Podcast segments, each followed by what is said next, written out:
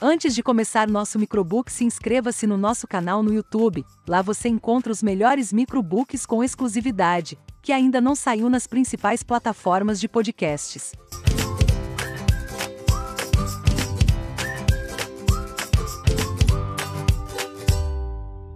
É o livro O Poder do Hábito, inspirado na obra de Charles Duhigg. Já parou para pensar o porquê algumas pessoas têm tanta dificuldade em mudar suas rotinas?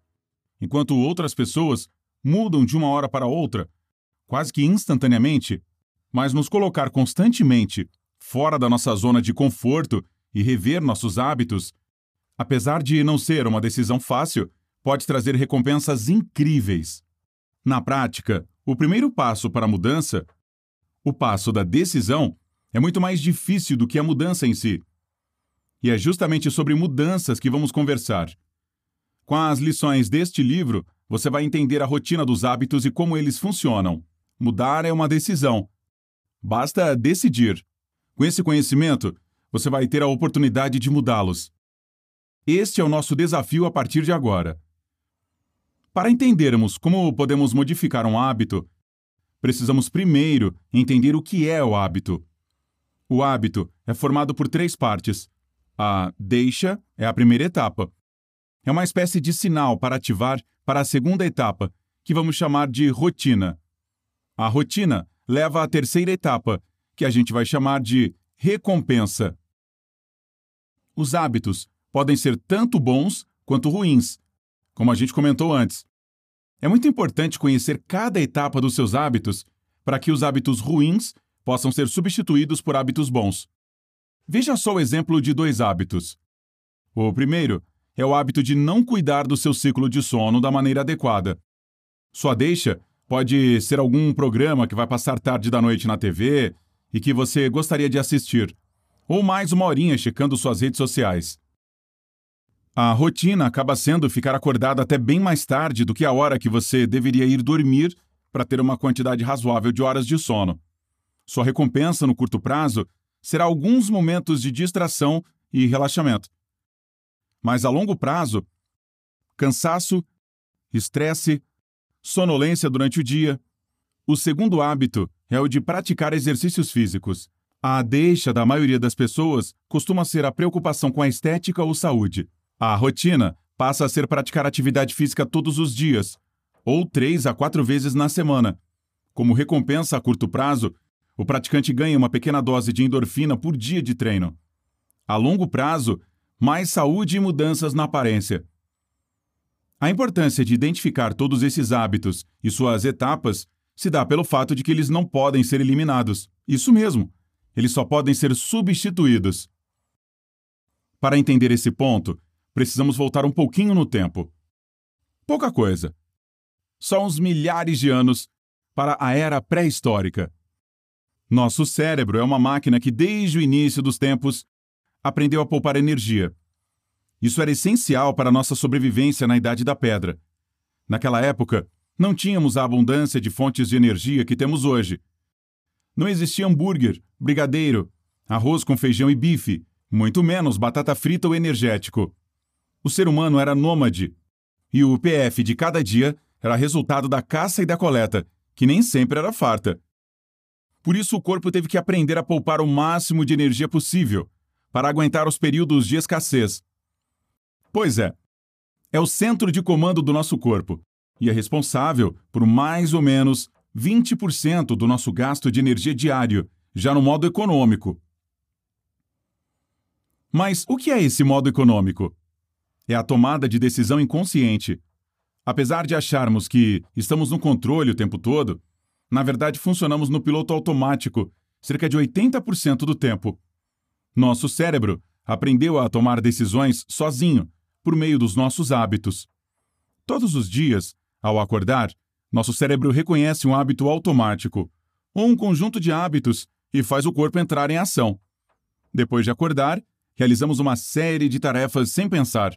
Saímos da cama, escovamos os dentes, trocamos de roupa, preparamos um café. É tudo automático. Ou vai dizer que você pensa em como fazer tudo isso às seis da manhã de segunda-feira? Você só faz, não é mesmo? A rotina de tomar um banho logo pela manhã, por exemplo, tem a recompensa de se sentir limpinho, energizado, faz aquele restinho de sono sair do corpo. É usando esses hábitos que o nosso cérebro simplifica a rotina, eliminando determinados processos. Como pensar logo pela manhã o que você deve fazer assim que sai da cama, e te colocando direto para tomar um banho, escovar os dentes, trocar de roupa ou ligar a cafeteira usando a potência da sua energia mental para ser melhor. Mas, para isso, precisamos entender como funciona o ciclo do hábito. Só com esse entendimento podemos mudar qualquer rotina. O que te motiva? O que faz você querer novas coisas, ter novos sonhos? O que te coloca fora da cama todos os dias em busca de ser o melhor ou de ser a sua melhor versão? Então, essa deve ser a sua deixa. Esse desejo passa a ser o ponto de partida para criar sua rotina, a sua obstinação por fazer algumas atividades repetidas vezes. Sabe o que você ganha com isso? Resultado. O de receber a recompensa nada mais é que o resultado da sua rotina. Ao entender que criando uma rotina, ela se transforma num hábito e recebemos uma recompensa, você poderá aplicar isso para tudo na sua vida. Seja emagrecer, ter uma vida mais saudável, aprender um idioma, começar um projeto do zero. Saiba que todas essas realizações se baseiam na rotina. Já reparou como algumas pessoas definem a segunda-feira para começar algo em suas vidas? Seja o projeto de ler mais ou começar um curso. As pessoas estão sempre cheias de novos projetos, mas não colocam a rotina como padrão para definir estes novos hábitos. Nos tornamos cada vez melhores quando fazemos algo repetidamente, não é mesmo? Existe até uma teoria que você pode encontrar facilmente na internet que fala sobre isso. É a teoria das 10 mil horas de treino. A teoria é do Dr. Anders Ericsson, da Universidade Estadual da Flórida, e foi amplamente divulgada depois do lançamento do livro Outliers, do Malcolm Gladwell. Ela diz basicamente que para se tornar um expert, são necessárias pelo menos 10 mil horas de treino. Um volume tão alto só é possível quando esse treino já está incorporado em nossa rotina. No começo, pensamos que não vamos conseguir, mas a sequência das somas dessas rotinas nos torna cada vez melhores. Um ótimo exemplo disso é um ídolo nacional, o Ayrton Senna. Você sabia que o Senna era simplesmente péssimo em correr na chuva? Pois é, Fica difícil acreditar depois de ver ele arrasando na Fórmula 1 toda vez que chovia. Ele ficava feliz da vida toda vez que o tempo mudava, enquanto os adversários tremiam na base por saber que seria quase impossível correr melhor que ele com a pista molhada. No documentário Senna, o brasileiro, o herói, o campeão, a irmã dele, Viviane Senna, conta que quando ele ainda era piloto de kart, ele era terrível correndo na chuva, até que se cansou disso. Então, Toda vez que ameaçava chuva ou começava a chover, ele pegava o capacete e se mandava para a pista de kart. A Viviane até comentou que a mãe deles reclamava, ficava com o coração super apertado. Mas o Ayrton só voltava quando a chuva parava ou quando era expulso da pista. Parece que funcionou, né? O hábito de dirigir na chuva transformou ele em um especialista. É isso que um propósito bem determinado faz. Ele tinha um objetivo, que era de ser o melhor corredor. Para isso, ele precisava ser bom em qualquer situação. Então, ele treinou até superar suas dificuldades. Era fácil sair debaixo de chuva para treinar? Provavelmente não. Quando chove, o que a maioria de nós mais quer é ficar quietinho no sofá, assistindo um filme e comendo alguma guloseima, não é mesmo? Mas o propósito dele transformou seus hábitos, e sua rotina era sair na chuva em busca da recompensa de se tornar o melhor piloto possível. E é isso que você deve fazer para ter mais sucesso na sua vida. Você precisa incorporar um hábito à sua rotina para, consequentemente, ter resultados. Existem diversas formas para fazer isso. Se o seu propósito for forte o suficiente, você terá o impulso necessário para sair na chuva, para acordar uma hora mais cedo e estudar, para passar a tarde de domingo montando as marmitas da semana. Durante os estudos para escrever O Poder do Hábito, o autor observou que o desejo pela recompensa surge antes mesmo do hábito. Por exemplo, se você for formiguinha igual a mim, provavelmente tem o hábito de sempre comer um docinho depois do almoço. Ou seja, o seu desejo pela sobremesa nasceu antes mesmo de você ter o hábito de caçar aquele restinho de doce de leite no fundo da geladeira depois das refeições. Aí é que mora o perigo. O seu cérebro vai comandar seu corpo para sentir o desejo da recompensa. Por isso que a gente costuma ter a sensação de que é super difícil mudar um hábito que já está estabelecido. Esses hábitos estabelecidos se encontram na parte mais conservadora do nosso cérebro, que é responsável pela segurança e sobrevivência. Lembra da importância da economia de energia? O nosso cérebro não entende que hoje a gente tem comida a hora que quiser. Pensa só no homem das cavernas. Comer um pouquinho mais significa ter uma reserva de energia. Essa reserva seria extremamente útil em épocas de escassez de comida. Aos poucos, o prazer de comer umas calorias a mais foi criando o hábito de comer bastante, garantindo ou facilitando a sobrevivência. Logo, a gente pode entender que, para que um hábito se crie, é necessário ter o desejo por alguma recompensa. Precisa manter o ciclo de deixa, rotina e recompensa, apenas substituindo as peças. Para entender melhor essa mudança de hábito, vou contar a história de sucesso da Luísa Helena Trajano. Nunca ouviu falar? Já ouviu sim. Do magazine Luiza. Aos 12 anos, a Luísa trabalhava como balconista em uma das unidades da empresa. Ela começou sendo vendedora e se intitula como vendedora até hoje. Luísa acredita que para fazer mudanças, o primeiro passo é ser protagonista de sua história. E que para isso acontecer, só é preciso dar o primeiro passo. Pioneira em fazer mudanças em sua empresa, para ela é fundamental seguir este caminho. Primeiro faça o necessário, depois faça o possível, e de repente você vai perceber que pode fazer o impossível. Para ela, você só muda seu ciclo quando você evolui. Luísa é um exemplo de mudança. Ela acredita que nosso cérebro é formado por duas partes: problemas e solução. É assim que ela coloca o cérebro dela para o desafio, ou seja, para a solução. Claro que esse esquema de funcionamento mental foi fundamental para ajudar a Luísa a alcançar o patamar de sucesso no qual ela está hoje. Mas nem por isso ela deixa de buscar melhorias, inovação. Como ela diz, o sucesso é estar e não ser. Graças a essa mentalidade, ela se mantém sempre em busca de modificar ciclos e rotinas. Essa empreendedora descobriu que para ter sucesso constante, que é a deixa dela, ela precisa mudar seus hábitos quando uma rotina já não faz bem ao seu negócio. Ela entendeu que precisa se reinventar de tempos em tempos para alterar este loop. Uma trajetória incrível por ser traçada por trocas de hábitos que não estavam indo bem. Quando alteramos os componentes da fórmula, também alteramos o resultado. Você pode se questionar diversas vezes ao longo de sua vida Use sua força mental para buscar soluções e desafie seu cérebro, como a Luísa faz em suas decisões.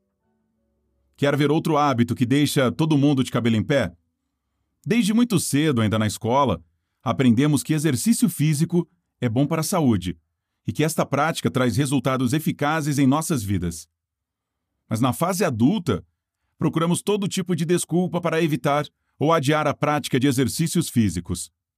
Por algum motivo, a maioria de nós coloca a culpa na nossa agenda. Nunca temos tempo, não conseguimos devido à nossa agenda tumultuada.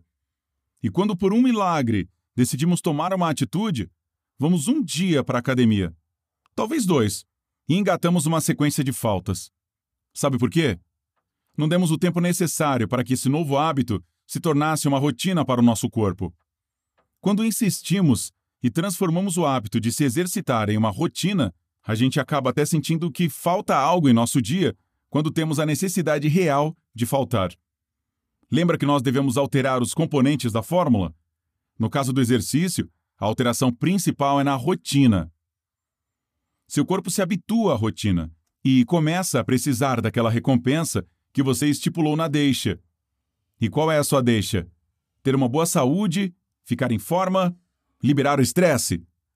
O que importa é que, depois que seu corpo incorporou a rotina, ele começa a te cobrar essa rotina. Agora vou te contar a história de um atleta que fez de tudo para não abrir mão dessa rotina. O Matt Fraser. O Matt começou sua carreira de atleta quando ainda estava no colégio. Ele praticava levantamento de peso olímpico. Mas em 2009, quando ele tinha 19 anos e já treinava com a seleção dos Estados Unidos, ele sofreu uma lesão muito séria nas costas enquanto treinava para o Campeonato Mundial de Levantamento de Peso Júnior. Matt quebrou a L5, que é uma vértebra da região da lombar, em dois lugares. Ele chegou a ficar quatro meses usando um colete, impedido de treinar. Mas não adiantou nada e as fraturas não cicatrizaram. O médico que cuidava dele disse que ele jamais voltaria a ser um atleta, muito menos um levantador de peso, e que deveria fazer uma cirurgia para colocar próteses que sustentassem essa vértebra. O Matt não se conformou. Treinar era a rotina dele. Ele tinha esse hábito desde criança. Então decidiu mudar de foco e se concentrar nos estudos na faculdade de engenharia, até escolher entre fazer ou não a cirurgia. Foi quando ele conheceu um médico, especialista em coluna, que ofereceu um tratamento experimental. O Matt tentou e deu tudo certo.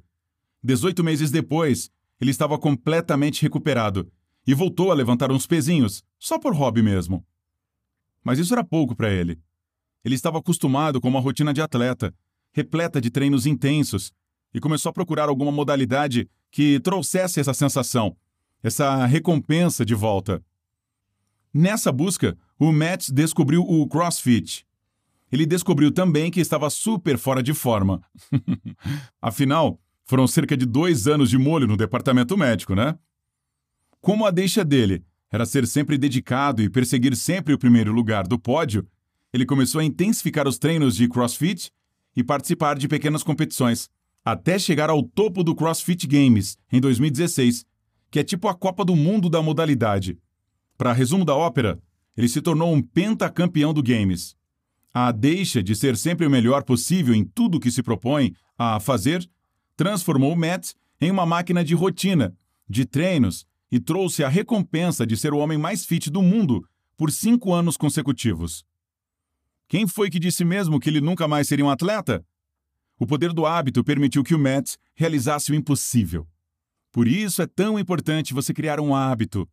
Seja ser mais saudável, mais produtivo, qualquer coisa. Mas crie artifícios com recompensas logo no início. É assim que o seu cérebro vai conseguir entender a cada pequena recompensa que quanto mais você estimular determinados hábitos, mais recompensas vai receber. Com esse entendimento, ele vai passar a trabalhar junto com você para a consolidação desses hábitos, te levando até a sua recompensa final, ao seu sucesso. Algumas organizações focam suas estratégias em encontrar hábitos que provoquem pequenas vitórias e que elas consigam afetar os processos como um todo, trazendo benefícios em novos hábitos positivos. Vamos dar uma olhadinha nos maus hábitos também? Sim. As pessoas, no geral, costumam ter um montão deles. Pense por alguns minutos na maneira como você se senta para trabalhar, nas coisas que come, em como gasta seu tempo livre.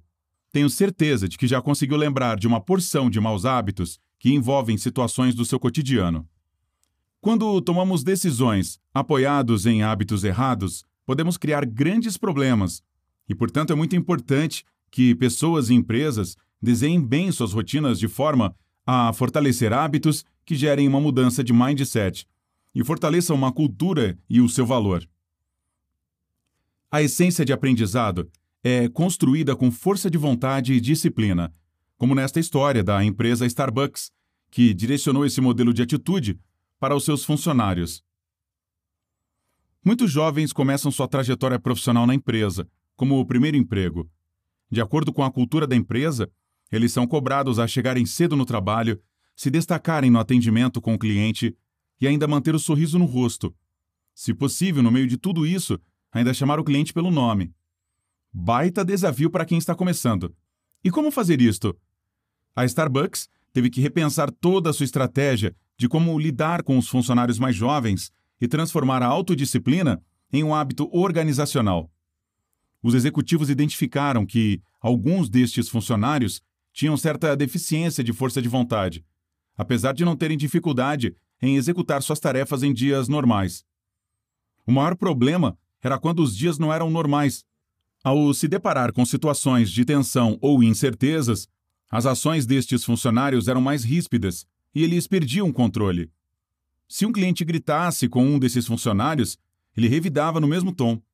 Ou se uma quantidade de pedidos sobrecarregasse um barista, por exemplo, ele se acabava em lágrimas, se sentindo sufocado. Toda essa situação revelou que os funcionários precisavam aprender a lidar com seus pontos de inflexão. Então, para ajudar nisso, foi criado um manual com hábitos para que eles seguissem quando estes problemas acontecessem. O objetivo era treinar os colaboradores por meio de novos hábitos para que suas reações fossem instintivas e positivas. A empresa desenvolveu materiais de treinamento para os funcionários, com determinadas rotinas que simulavam situações de turbulência. Os gerentes responsáveis treinavam todas essas situações com seus funcionários. Eram ocasiões que iam de um cliente fazendo um elogio até um cliente completamente enraivecido, gritando e xingando todo mundo. As situações eram encenadas diversas vezes, até que as reações se tornassem automáticas para os colaboradores. Foi assim que a Starbucks ensinou seus funcionários a trabalhar a diversidade dos momentos no trabalho, criando um novo padrão de hábito mais positivo. O fato é que eles identificaram a deixa, sabendo que a força de vontade não é uma habilidade inata. É um músculo que precisa de estímulos. Todo esse conhecimento gerado nos treinamentos resultou na criação de um manual. A estratégia foi entregar aos funcionários manuais em branco, nos quais estava escrito apenas quando um cliente está descontente, meu plano é. Com esse espaço em branco à frente, os colaboradores podiam imaginar situações desagradáveis pelas quais já passaram durante o trabalho ou o treinamento e descrever o plano de ação que funcionou melhor na maior parte das situações. O método criado no final do processo ganhou o nome de LATE. L-A-T-T-E-L. L de listen, que significa escutar, a de acknowledge, que significa reconhecer. O primeiro T é de take action, que significa tomar uma atitude. O segundo T é de thank you, que significa agradecer. E o E é de explain, que significa explicar. Resumindo, o objetivo do late é ouvir o cliente, reconhecer seu problema e ter uma atenção para resolver este problema. Com a ação criada, é só agradecer e explicar o porquê que a situação aconteceu. A melhor forma de lidar com qualquer problema é criando soluções para ele. Agora eu vou compartilhar com vocês o meu case, só para mostrar que a solução pode ser muito mais fácil do que você imagina. Sabe o que me ajudou a mudar um hábito que era muito prejudicial para mim? Escovar os dentes. Como eu já comentei aqui, sou muito formiguinha. Adoro doce e tinha hábito de comer sobremesa depois do almoço e do jantar todos os dias. Era um hábito nada saudável. Mas quem disse que eu conseguia simplesmente largar dela? Com o poder do hábito, eu entendi que não tinha que largar a rotina, eu tinha que substituir. Então, ao invés de correr para o docinho depois das refeições, eu corro para o banheiro e escovo meus dentes. Eu troquei a minha rotina e substituí o meu hábito. Você só precisa encontrar o que se encaixa melhor na sua vida. Pode ser um cafezinho, um copo d'água, uma fruta, Fazer anotações destes planos te ajuda a superar esses pontos de inflexão e, com a prática, atitudes mais positivas vão se tornando automáticas. Por isso, um bom hábito para você adotar a partir de agora é colocar tudo no papel. Essa prática também acaba fazendo com que, quando um certo comportamento ou ocasião aconteça, a deixa seja acionada e tudo se encaminhe para uma nova e melhor rotina. O ideal é que a gente se conheça a fundo Preste atenção em todos os nossos ciclos de hábitos e tenha em mente quais recompensas desejamos conquistar. Só com esse conhecimento poderemos traçar um plano de ação, identificando tudo que nos afasta de nossos objetivos e substituindo deixas e rotinas que atrapalhem esse caminho. Quando sabemos lidar com nossos pontos de inflexão, temos a chance de agir da melhor maneira possível quando estamos diante de uma situação desagradável. O treino com foco nos nossos pontos de inflexão permite que a gente crie novos hábitos de reação que são praticamente automáticos. Essas reações começam a surgir de forma espontânea. Nossas reações passam a ser iguaizinhas ao nosso plano, e nos deixam no controle da nossa vida.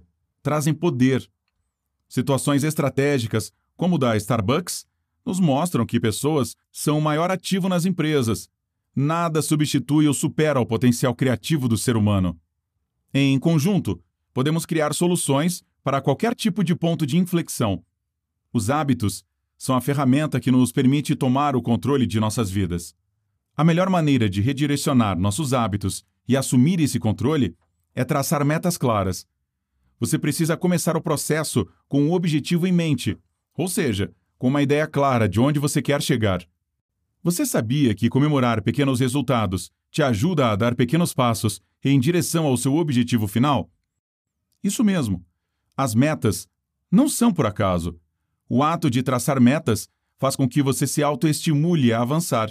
E assim, você vai tendo mais vontade de dar o seu melhor a cada meta conquistada. Uma boa dica é dividir seus planos em diversos microplanos e organizar esses microplanos na ordem que devem ser executados para atingir seus objetivos. Isso faz com que uma tarefa que parece enorme e impossível de realizar se transforme em algo completamente alcançável, contanto que você siga o plano. Além disso, dar um ok nas tarefas realizadas também traz uma recompensa emocional muito importante que te motiva a continuar seguindo o plano traçado no começo. Quantas vezes no último ano você traçou metas e falhou miseravelmente? Começar uma dieta, praticar exercícios, começar um curso, aprender um novo idioma. Focando neste último, aprender um novo idioma preocupado com o resultado final, desejando apenas alcançar a fluência rapidamente, sem comemorar os pequenos desafios, é um plano fadado ao fracasso. Mesmo sabendo que a fluência em um idioma requer tempo, com essa tática, você vai acabar o processo cansado, desanimado e desistente. Por isso é tão importante ir estabelecendo pequenas metas e comemorando cada avanço que você conseguir concluir. Criar a rotina é isso. É dar continuidade a pequenas metas. Comemorá-las. Tem uma meta de novas palavras para aprender no mês ou na semana, por exemplo, e se presenteie quando conseguir cumpri-la.